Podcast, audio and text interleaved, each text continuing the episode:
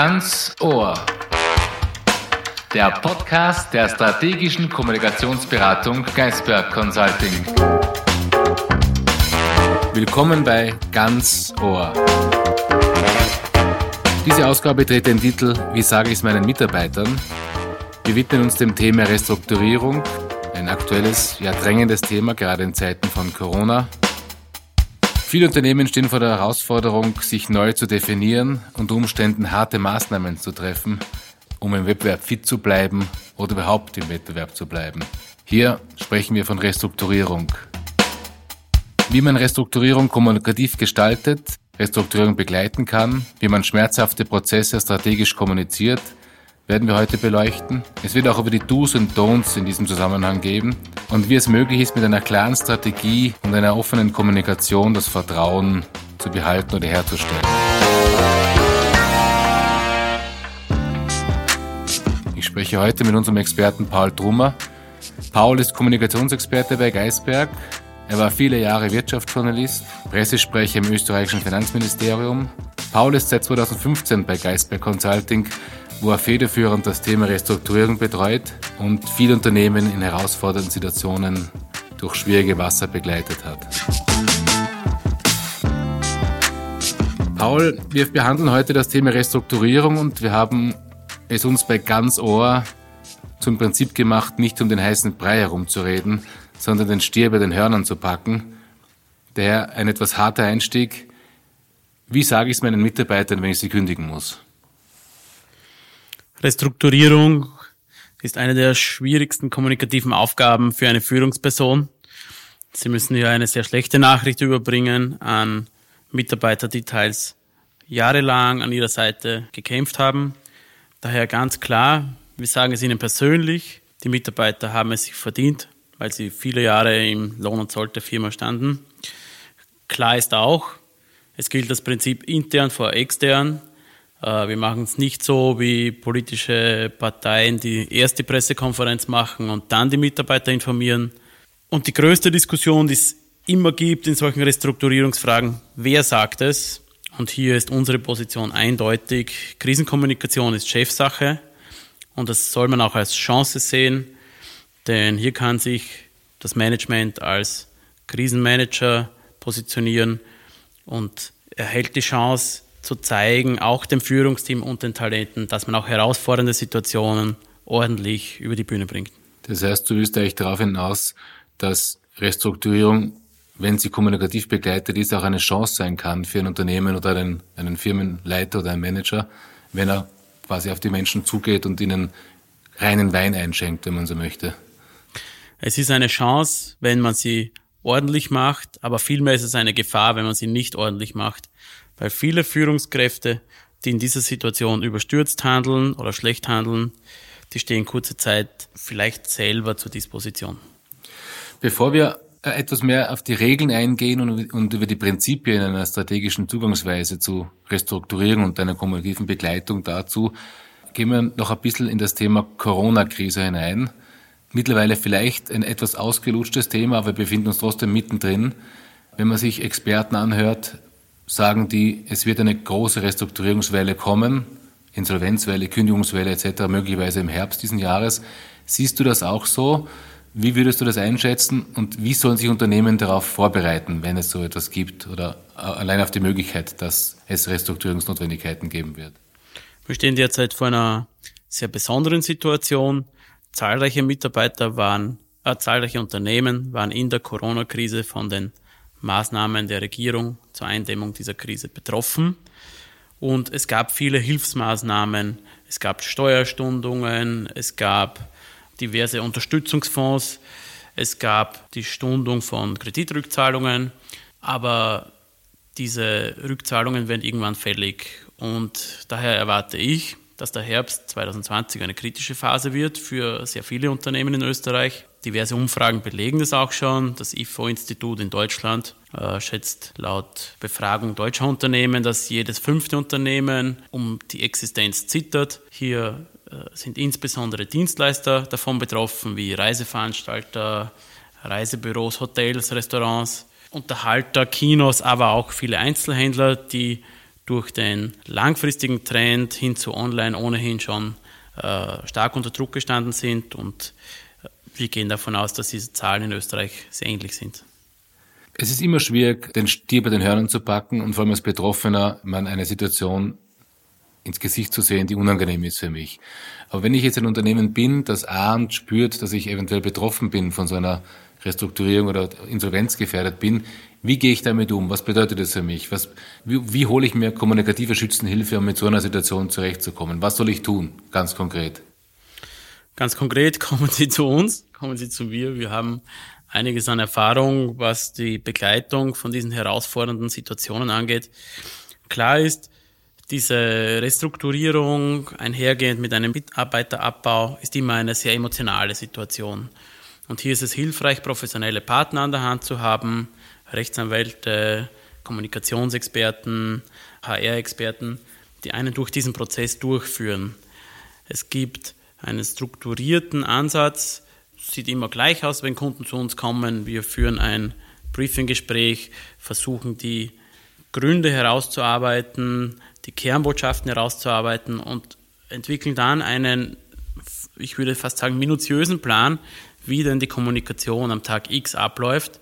Denn glauben Sie mir, wenn der Tag X kommt, dann haben Sie keine Zeit mehr, über Wordings und Stakeholder-Informationen und E-Mail-Verteiler zu diskutieren.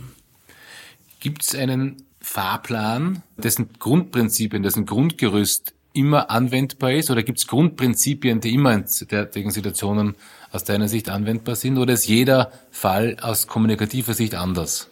Und wenn es diese Grundprinzipien gibt oder dieses Grundgerüst, welche sind es, wenn, wenn man das so verkürzt darstellen kann? Es gibt ein Grundgerüst in der Kommunikation natürlich, aber es gibt immer andere Stakeholder, die dann einzufüllen sind. Wer ist zu informieren? Manchmal ist es Unternehmen von überregionaler Bedeutung, dann hat es auch eine politische Dimension. Manchmal ist das Unternehmen äh, sehr stark im Fokus der Öffentlichkeit. Dann muss man auch das Thema soziale Medien besonders intensiv betrachten. Klar ist aber, ein strukturierter Prozess hilft, eine ordentliche Vorbereitung hilft, um dann am Tag X den kommunikativen, die kommunikativen Maßnahmen einfach abzuarbeiten. Warum sprechen Kommunikationsexperten eigentlich immer von Wordings und, und Kommunikationsstrategien?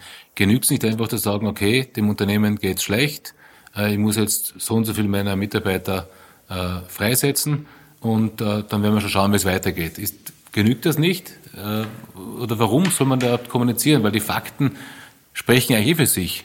In dieser Situation hilft ein Perspektivenwechsel. Sie müssen sich vorstellen, Sie arbeiten jahrelang in einem Unternehmen und innerhalb von wenigen Wochen ist die Arbeitsplatzgeschichte. So, viele äh, Geschäftsführer und Manager äh, haben in ihrer ersten, in ihrem ersten Feeling und in ihrem ersten Gespür das Bedürfnis von großen Strategien zu sprechen, großen Konzernlogiken folgend, globale Nachfrageverschiebungen etc. Das hilft aber dem Mitarbeiter sehr wenig, um diesen schwerwiegenden Schritt zu verstehen. Das heißt, wir helfen den Unternehmen dabei bei der Herausarbeitung der Fakten. Ja. Es braucht eine Begründung, um Schicksalsschläge wie einen Jobverlust zu verstehen. Und hier unterstützen wir und diese sogenannte Storyline muss auch der letzte Lagerarbeiter verstehen. Und hier hilft kein Geschwurbel von wegen Fokussierung auf das, auf das Kerngeschäft, das natürlich auch richtig ist. Es hilft kein, äh, die Kennzahlen verschlechtern sich, auch das ist richtig, aber wir müssen es allen Mitarbeitern erklären. Wir haben eine sehr differenzierte Zielgruppe und daher braucht es eine sehr klare, sehr scharfe Geschichte, die wir überall in allen Kommunikationsunterlagen erzählen.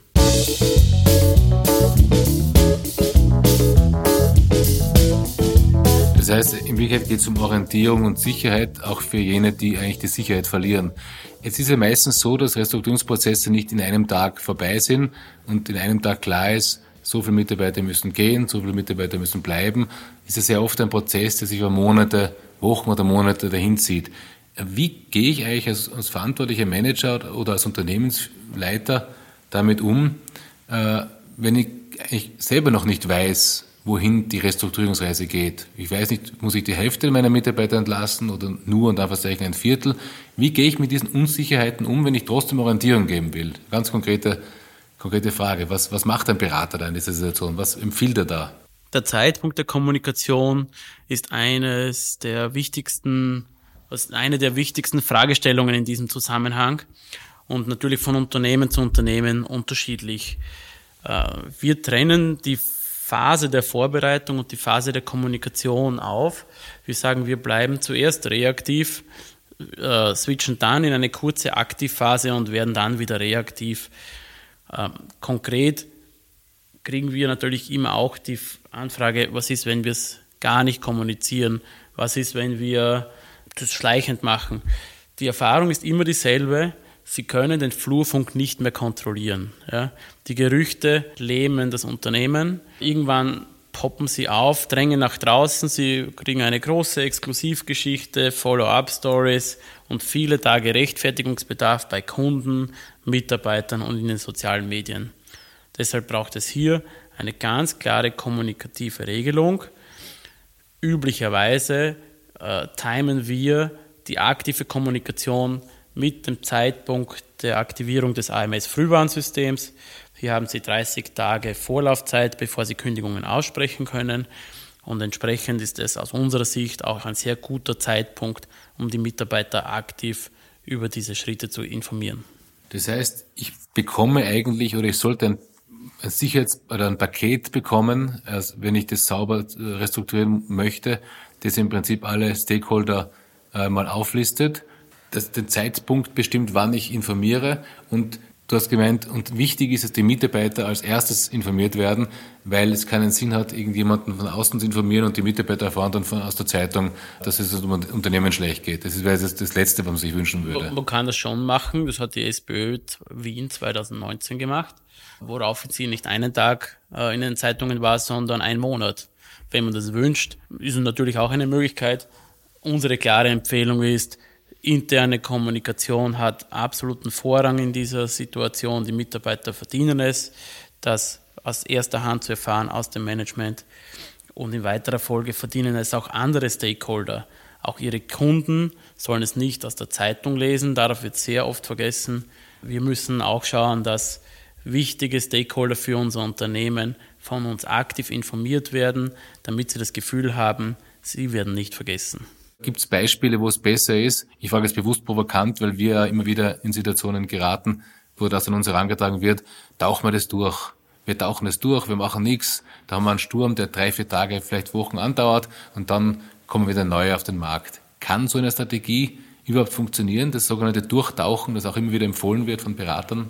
Der Vorschlag des Durchtauchens kommt immer wieder. Wir haben das in der Vergangenheit mehrmals begleitet, waren sehr reaktiv, oftmals auf Wunsch der äh, globalen Konzernführung, die halt wenig Verständnis haben für lokale Gegebenheiten. Ähm, wir sehen eben, dass Österreich ein so kleiner Markt ist, wo Geschichten wie diese unweigerlich ihren Weg in die Öffentlichkeit finden. Ich sage jetzt mal, bei sehr kleinen Unternehmen wird es funktionieren, wenn sie eine größere Marke haben, die in einem, die einer breiteren Schicht bekannt ist, dann wird bei einer ist das Risiko sehr hoch, dass das Thema bekannt wird und die Reputation der Marke langfristig mehr schädigt. Ist ja auch meine Erfahrung. Ich glaube, der Fehler an der Durchtauchgeschichte ist der, dass man ja immer wieder an die Oberfläche zurück muss, um Luft zu schnappen. Und dort warten dann die, vor denen man sich eigentlich unter Wasser versteckt hat und werden eigentlich einen nicht mehr auslassen. Ist auch meine Erfahrung. Ich bin jetzt ein Unternehmenslenker, ein Manager und habe die konkrete Situation, Mitarbeiter zu informieren, dass es einen Personalabbau geben wird. Was mache ich da? Schreibe da E-Mail, äh, treffe ich, äh, mache ich da Mitarbeiterversammlungen? Wie gehe ich da konkret vor? Wir haben den Titel für diesen Podcast, äh, den Untertitel erwähnt, äh, den Untertitel definiert. Wie sage ich es meinen Mitarbeitern? Wie sage ich es ihnen? Wie sage ich, wie, wie ganz konkret, wie gehe ich vor, wenn ich meinen Mitarbeitern sagen muss, ich muss mich von einem großen Anteil von euch trennen? Wie mache ich das konkret? Das ist ganz einfach. Sie versetzen sich in die Situation ihrer Mitarbeiter. Was möchten Sie hören, wenn Sie unten stehen, ja? Üblicherweise ist es ein Town Hall Meeting, das heißt eine Betriebsversammlung, wo man die Mitarbeiter oder wo die Geschäftsführung die Mitarbeiter persönlich informiert darüber, welche Schritte gesetzt werden und ein wesentlicher Part, wie schon erwähnt ist, warum diese Schritte gesetzt werden. Ja. Die Mitarbeiter müssen ein Verständnis entwickeln für die Situation. Ähm, wenn das Verständnis fehlt, dann haben wir auch in der Vergangenheit sehr oft gesehen, wird es zahlreiche Maßnahmen innerhalb des Unternehmens geben, oft organisiert von Betriebsrat oder Gewerkschaft. Hier kann es oftmals zu sehr emotionalen Szenen kommen. Das heißt, gleich von Anfang an Perspektivenwechsel, was will ich hören, persönlich hinstellen, Flagge zeigen, vor allem in Krisensituationen zeigen, warum man hier für die Führung dieses Unternehmens ausgewählt wurde. Du hast davon gesprochen, dass es auch zu emotionalen Situationen kommt. Mich interessieren da eigentlich zwei Aspekte. Kann oder soll ein Manager Emotionen in so einer Situation zeigen? Und die andere Frage ist, welche emotionalen Situationen hast du in deiner Beratungstätigkeit erlebt? Schwierige Situationen, eskalierende Situationen, das ist vielleicht etwas, was unsere Hörer interessiert. Natürlich ist es so, dass diese Nachricht, äh, nachdem sie sehr schlecht ist, zum einen auf Reaktanz stößt, zum anderen auch Betroffenheit auslöst. Hier braucht es vor allem Empathie, das heißt Einfühlungsvermögen in das Schicksal und in die Situation der Mitarbeiter an sich, ein gewisses Maß an Emotion auch auf offener Bühne beziehungsweise in einem Statement ist in dieser Situation durchaus erlaubt. Also hier äh, würden wir durchaus raten, nicht nur ganz harte Fakten zu kommunizieren, sondern auch darzulegen, dass dieser Schritt auch mir als Führungskraft jetzt nicht immer leicht fällt. Wir haben in der Vergangenheit in weiterer Folge dann nach der Ankündigung gesehen, dass zum, die Ankündigung an sich recht neutral aufgenommen wurde, aber dass man sich dann nach einem gewissen Schockmoment organisiert, dass Ablehnung entstand, hier Protestmärsche organisiert wurden, Kranzniederlegungen, wir haben schon Bilder gesehen von Särgen in Fabrikhallen, wo einfach die Gewerkschaft beziehungsweise äh, Betriebsräte dem Management unterstellen, hier absichtlich ein Unternehmen zu Grabe zu tragen. Hier muss man äh, versuchen, die Emotion rauszunehmen. Das ist denke ich, auch ein wichtiger Grund, warum es hier externer Berater braucht, weil man sich hier als Führungskraft sehr schnell persönlich angegriffen fühlt und hier braucht es jemanden, der einen sicher durch diesen oft emotionalen Prozess durchlotst. Das heißt, das Bild des Kaltmanagers, der eiskalt Schnitte äh, in der Unternehmensbelegschaft durchführt, ist eigentlich passé. Man geht auf die Menschen zu. Ist das im Prinzip das, was ich da raushöre? Und die andere Frage ist, Gewerkschaft, Betriebsrat ist immer wieder ein Thema. Wie gehe ich am besten mit diesen Stakeholdern, wenn ich so möchte, um? Ist da auch der offene Zugang der richtige oder was ist da deine, deine Empfehlung oder deine Erfahrung? Ja, die Erfahrung zeigt, dass man diese Partner braucht in der Folgephase. Das heißt, wenn es darum geht, diese äh, Schritte, Einschnitte für das Unternehmen äh, so sozialverträglich wie möglich zu gestalten, dann ist es sehr hilfreich, wenn man einen Betriebsrat hat, als vis-à-vis, wenn es an die Aushandlung eines Sozialplans geht, wenn es um die Aufsetzung einer Arbeitsstiftung geht, wenn es darum geht, Angebote wie ein Jobcenter für die Mitarbeiter zu äh, schaffen, dann ist es sehr hilfreich, wenn man ein Sprachrohr hat für die Mitarbeiter, die in dieser Situation versuchen, gemeinsam das Beste für den Mitarbeiter zu oder für die Mitarbeiter rauszuholen und daher nicht in den in Angriffsmodus wechseln, sondern versuchen, diese Einrichtungen als Partner zu sehen, wobei man natürlich auch sagen muss, dass es auch ein Verhandlungspartner ist, der legitime Interessen hat, etwa die Forderungen bei einem Sozialplan nach oben zu treiben. Das heißt, als guter Berater versucht man auch den Kunden, wenn man so will, die Rollen auf einer neutralen Ebene Basis klar zu machen und schützt sie euch davor, zu emotional zu werden und, und, und zu persönlich angesprochen zu werden. Das ist, glaube ich, ganz wichtig. Macht man definiert das Spielfeld und erklärt im Prinzip die Spielregeln. Ist es das, was, was eigentlich was zum Erfolg führt aus deiner Sicht, dass man die Spielregeln definiert und festsetzt und Zug für Zug dann begleitet in der Umsetzung? Und das führt nächsten, zum nächsten Punkt. Äh, das Leben nach der Restrukturierung, wenn es ein Leben nach der Restrukturierung gibt, ist und Anführungszeichen das Gute am Leben nach der Restrukturierung ein, ein Ergebnis einer gescheiten Kommunikation der Restrukturierung oder wie, wie ist dieser Komplex zu sehen? Äh, Restrukturierung endet nicht abrupt mit der Ankündigung des Personalabbaus. Es folgen ja dann viele Schritte. Die HR muss einzelne Gespräche führen. Gleichzeitig muss man ja Änderungen im Produktionsablauf vornehmen. Und in der Kommunikation wird sehr oft äh, die Sozialplanverhandlung medial begleitet. Auch hier zeigt sich, eine professionelle Kommunikation, eine Einbindung der Partner ist oftmals bares Geld wert, wenn man das nicht als, wenn man diesen Verhandlungsprozess nicht als lästiges Übel sieht, wenn man nicht in eine konfrontative Position mit dem Betriebsrat oder mit der Gewerkschaft geht. Ähm, hier ist es wichtig, einfach seine Position zu zementieren, klar zu begründen und dann versuchen am Verhandlungstisch eine gute Lösung zu finden. Und wenn es Protestmaßnahmen, Skandalberichte in Zeitungen etc. gibt, auch die Partner wieder an den Verhandlungstisch zu holen. Aber nach dem Abschluss zeigt sich immer wieder, wer diese Sachen gut managt, wer sowohl diesen harten Restrukturierungsschnitt gut kommuniziert, als auch eine saubere Lösung findet bei den Sozialplanverhandlungen, dem schadet dieser Prozess nicht, sondern das Unternehmen gewinnt langfristig an Reputation, vor allem bei den Kunden und damit kann man auch bald wieder mit der regulären Kommunikationsarbeit beginnen.